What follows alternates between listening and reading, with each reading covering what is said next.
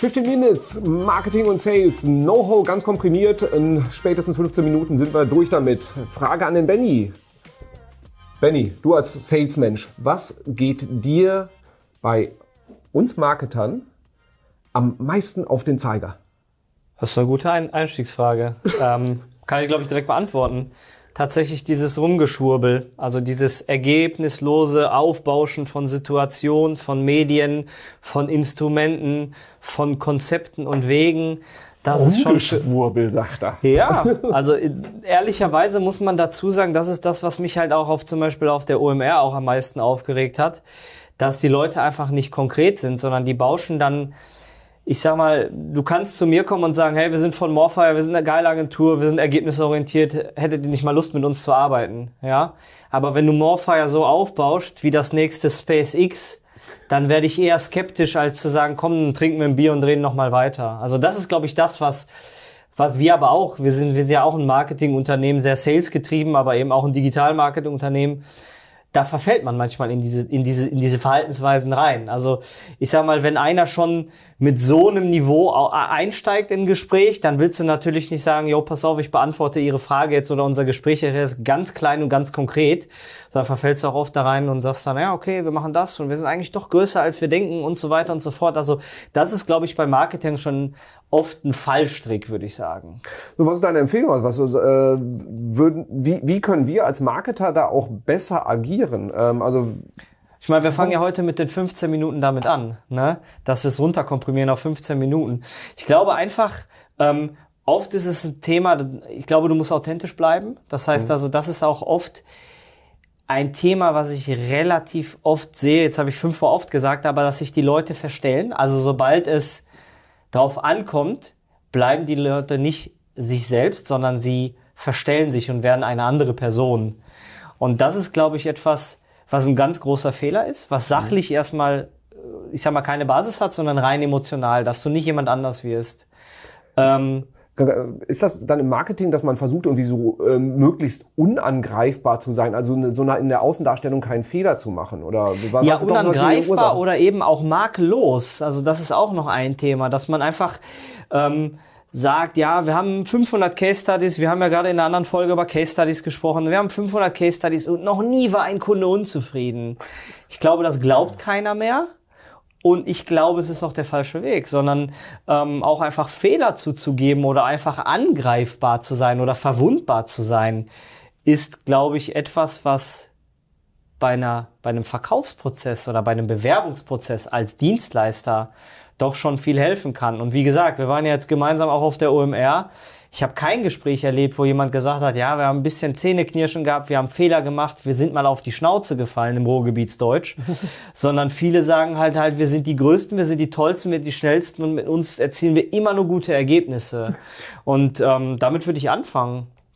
Wäre jetzt mein Tipp. Okay, das ist schon mal ziemlich hilfreich. Also das heißt weniger diesen, dieses glatt polierte, glatt geschliffene, so, so, sondern eher ein bisschen, bisschen rustikaler, ein bisschen rauer. Oder ist es einfach nur, weil du aus dem Ruhrgebiet kommst? Ich sag mal so, wir machen relativ, wir feiern große Erfolge, wir rufen die Leute einfach an und wir sagen so, da sind wir. Ne? Das finden die Leute lustig, das finden die Leute on point, das finden die Leute auch direkt keiner hat mehr Lust, angerufen zu werden und zu sagen, so, ja, äh, was halten Sie davon, wenn Sie mit Sales wieder 10.000 Euro im Monat sparen können und wir zusätzlich noch Ihre Krankenversicherung optimieren? Da hat keiner Bock drauf, sondern die Leute. Krankenversicherung. Ja, also das ist doch, äh, damit will ich sagen, das ist doch, ähm, wenn dich jemand anruft und sagt, Herr Heinz, haben Sie schon mal überlegt, Ihre Rentenbeiträge um 13 Prozent zu, zu minimieren oder Ihre Krankenkassenbeiträge um 50 Prozent zu senken? Da springst du doch lieber aus dem Fenster, bevor du da hab, weiter. Habe ich noch nicht drüber nachgedacht, nee. Ähm, und dementsprechend ist es so, also die Leute anzurufen, direkt zu sein, freundlich zu sein. Na klar gibt's dann die Leute, die sich um den Schlips getreten fühlen und sagen so, boah, einer von zehn oder einer von hundert, der sagt dann so, ja, wie sprechen Sie mich denn an? Aber ich glaube, der direkte Weg, der sympathische Weg, ich sag mal, stell dir vor, du willst, du tankst gerade und willst den, fahren beide E-Auto, aber jetzt einfach mal imaginär, ähm, wenn du zur Tankstelle fährst, wie würdest du den Tankwart ansprechen? Den sprichst du jetzt auch nicht glatt poliert an, zumindest nicht im Ruhrgebiet. Und ähm, Im, Im Rheinland auch nicht. und es darf natürlich nicht zu platt sein, aber es sollte Spaß machen. Es sollte angenehm sein. Beide Seiten sollten sich auf Augenhöhe fühlen und nicht der große Verkäufer von Morfire oder von Salesware kommt jetzt und die Augenhöhe ist nicht gegeben. Also das empfehle ich auf gar keinen Fall, sondern eigentlich auf Augenhöhe zu kommunizieren, sympathisch zu bleiben. Ähm, das kann man sich aneignen. Das ist schwierig, aber das kann man sich aneignen. Aber so aus Marketerperspektive, wenn ich es mal umdrehe, also mir geht dann ähm, bei, bei Salesmenschen oft echt auf den Zeiger, so die es auf dicke Hose machen. Hey, wir sind die geilsten, wir sind die tollsten. Ja, guck mal, wir haben irgendwie die, die geilste Software. Ähm, so, das finde ich nervt auch kolossal. Ja, und das ist nicht die Definition von modernem Sales oder von Sales 2.0.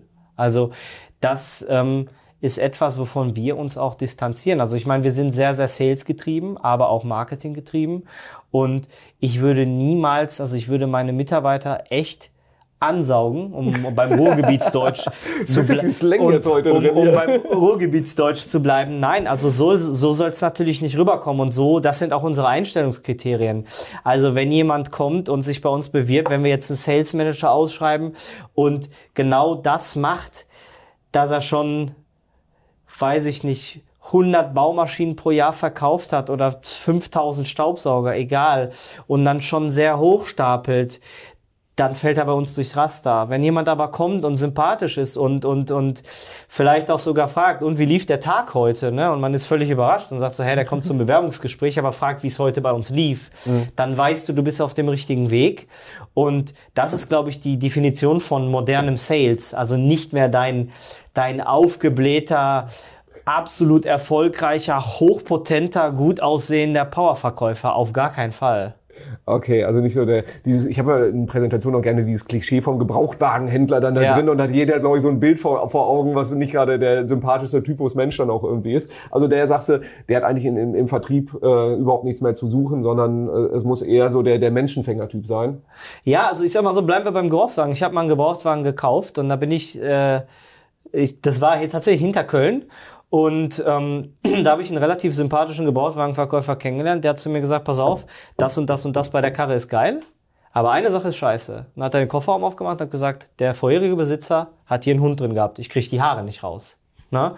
Und ähm, so kann es funktionieren, ne? Mhm. dass du, dass du auch Schattenseiten aufzeigst. Und ähm, wie du sagst, also auf gar keinen Fall dieses, dieses, dieses hochpolierte.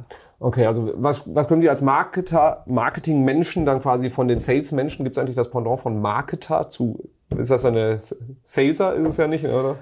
Schwierige Frage. Okay, klären wir, klären wir in der nächsten Episode.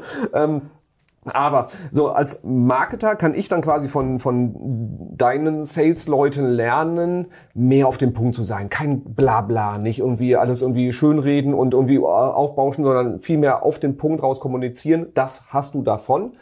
Und umgedreht, als diese an klassische Salesmenschen denken, bitte äh, ein bisschen weniger vertrieblich sein, sondern äh, oder so dieses dieses äh, vertrieblich geschleimte sein oder weiß ich nicht. Ja, also auch weniger Luft im Ballon. Also das es muss nicht immer der voll aufgeblasene Ballon sein, auf gar keinen Fall. Äh. Da haben die Leute auch gar keinen Bock drauf. Also das ist halt so, das, du hast es ja gerade schon gesagt, da hast du selber keinen Bock drauf.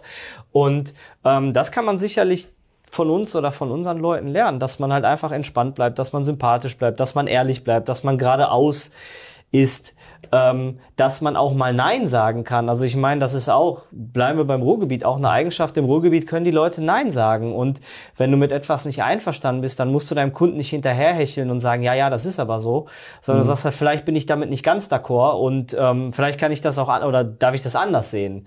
Und ähm, das sind alles Eigenschaften, die du von guten Freunden auch erwarten würdest. Und ich glaube, da kannst du so ein bisschen vielleicht die Brücke schlagen, dass du halt sagst, die Leute sollen ja einfach sympathisch sein. Und das, das, wie gesagt, das kann man trainieren, das kann man in gemeinsamen Workshops lernen. Ähm, und es gibt ganz viele verschiedene Frohnaturen von Salesmenschen. Das heißt, es gibt Leute, die sind sehr direkt, es gibt Leute, die sind sehr sachlich, es gibt Leute, die sind sehr ehrlich. Es gibt auch Leute, die sind langweilig, verkaufen aber gut, weil sie einfach ehrlich sind und vielleicht auch konkret und die Sachen on point bringen. Also ich glaube so, das overall Geheimrezept ist einfach authentisch zu bleiben. Dann kannst du gute Sales, äh, äh, Verkäufe ähm, machen und auch zum Erfolg kommen und nicht schleimig wirken und nicht negative Ausstrahlung leben, sondern eher positive Ausstrahlung leben. Okay, also wir hauen die ganzen Klischees in die Tonne. Das heißt, Marketing hat darf, soll Ecken und Kanten haben, soll auch äh, halt eben auch eine gewisse Person, äh, Persönlichkeit mit reinbringen. Als Unternehmen, wenn du den Auftritt hast, bring Persönlichkeit mit rein.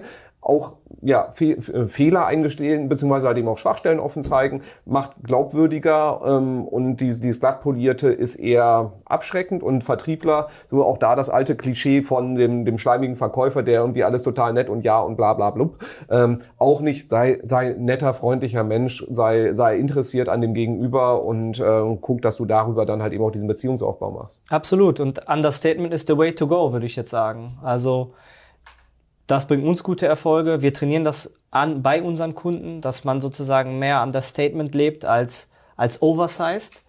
Und das ist natürlich auch abhängig davon, in welchem Markt du bist. Also in Amerika ist natürlich sicherlich dieses High-Rise bestimmt besser, aber ähm, hier in Deutschland, Deutschland, Österreich, Schweiz ist Understatement sicherlich der bessere Weg.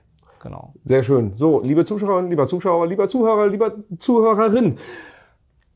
Das waren 15 Minutes beziehungsweise ein paar Minuten weniger. Nicht vergessen, bei YouTube oder Apple oder Spotify, wo auch immer, diesen Podcast, dieses Video abonnieren, damit du keine einzige Episode mehr verpasst, damit du auch dann das nächste Mal mitbekommst, wenn der Benny mir wahrscheinlich dann wieder eine kritische Marketingfrage stellt und dann du wertvollen Input bekommst, wie du dein Marketing und Sales besser verzahnst und optimierst. Viel Spaß.